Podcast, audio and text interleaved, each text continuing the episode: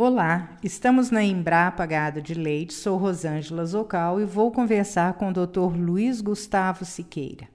Ele é médico veterinário com mestrado e doutorado na área de reprodução animal e pesquisador da unidade. O assunto desse episódio será sobre por que o produtor de leite deve manter uma boa taxa de prenhez no rebanho. Que interferência tem isso para um produtor de leite? Rosângela, o produtor ele deve procurar manter uma boa taxa de prenhez no rebanho. O primeiro fator é para ele manter um número de dias em leite ou de dias em lactação do rebanho dele numa média dentro de um intervalo ótimo. Então, o que é esse intervalo? Em torno de 150 a 170 dias em leite, né? dias em lactação dos animais. O que, que significa? Que ele vai ter uma maior porcentagem de vacas em lactação no início da lactação, que é na fase que ela mais produz leite.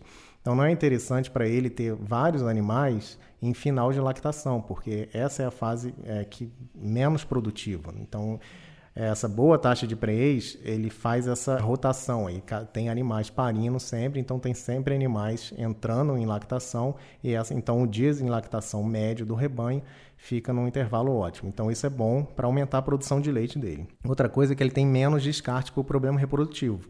Então, se a taxa de prenhez dele está baixa, significa que ele está inseminando animais e eles não estão ficando gestantes. Ou tem animais que estão em final de lactação e nem foram inseminados ou não foram cobertos. E aí ele acaba, isso são animais que são os primeiros candidatos a ser descartados por problema reprodutivo, porque não estão sendo não estão ficando gestantes novamente. Outra razão para ele manter essa boa taxa de prenhez é tem um maior número de bezerras nascidas, bezerros e bezerros. Então ele tem mais animais aí para selecionar, para ter uma pressão maior de, de reposição e até para vender, né? A venda de animais também é uma parte da renda da fazenda. Uma outra razão também é um menor número de vacas em, com grande número de dias em que ela está seca. Então, um animal que seca e fica muito tempo seca até parir novamente. Então, se, se ele está com uma boa taxa de prenhez, significa que esse animal eles não vão ficar muito tempo seca parado, né? Uma vaca, uma vaca de leite, ela precisa estar tá produzindo leite dentro do, dos limites dela fisiológicos. Né? Você mencionou 150 dias. Explica um pouquinho mais sobre esse período. Esse período é o período que a vaca mais está produzindo?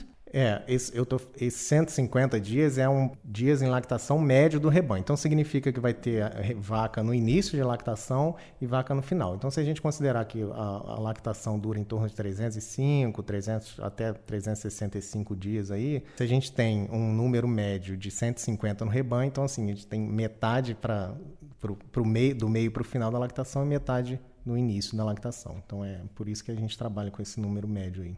O que o produtor deve fazer para manter essa taxa de prenhez num nível ótimo? Então, Rosângela, só lembrando que a taxa de prenhez é o número de animais que ficam prens em relação às aptas. E essa taxa de prenhez é calculada a cada 21 dias, que é a duração média do ciclo é, da vaca.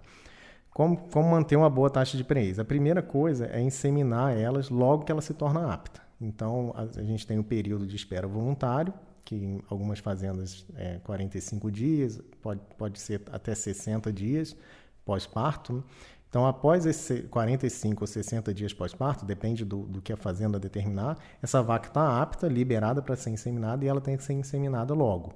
Não dá para ela acabar o período de espera voluntário e ficar mais 30, 40, 60 dias esperando para ser inseminada. Então, inseminar agressivamente, buscar isso. Acabou o período de espera voluntário, essa, esse animal tem que ser coberto ou inseminado o mais rápido possível.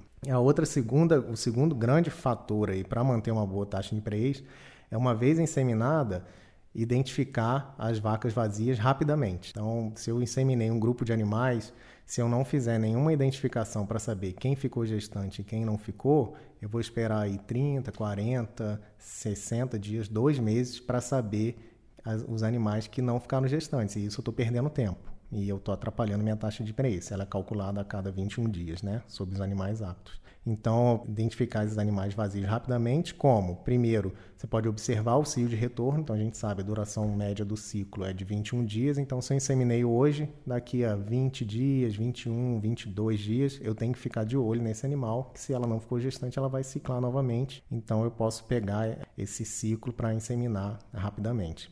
E o outro é fazer um diagnóstico de gestação precoce, aí seria com veterinário, com ultrassonografia, então esses exames de ultrassom a gente consegue é, identificar rapidamente, em torno de um mês você já identifica quem ficou gestante ou não.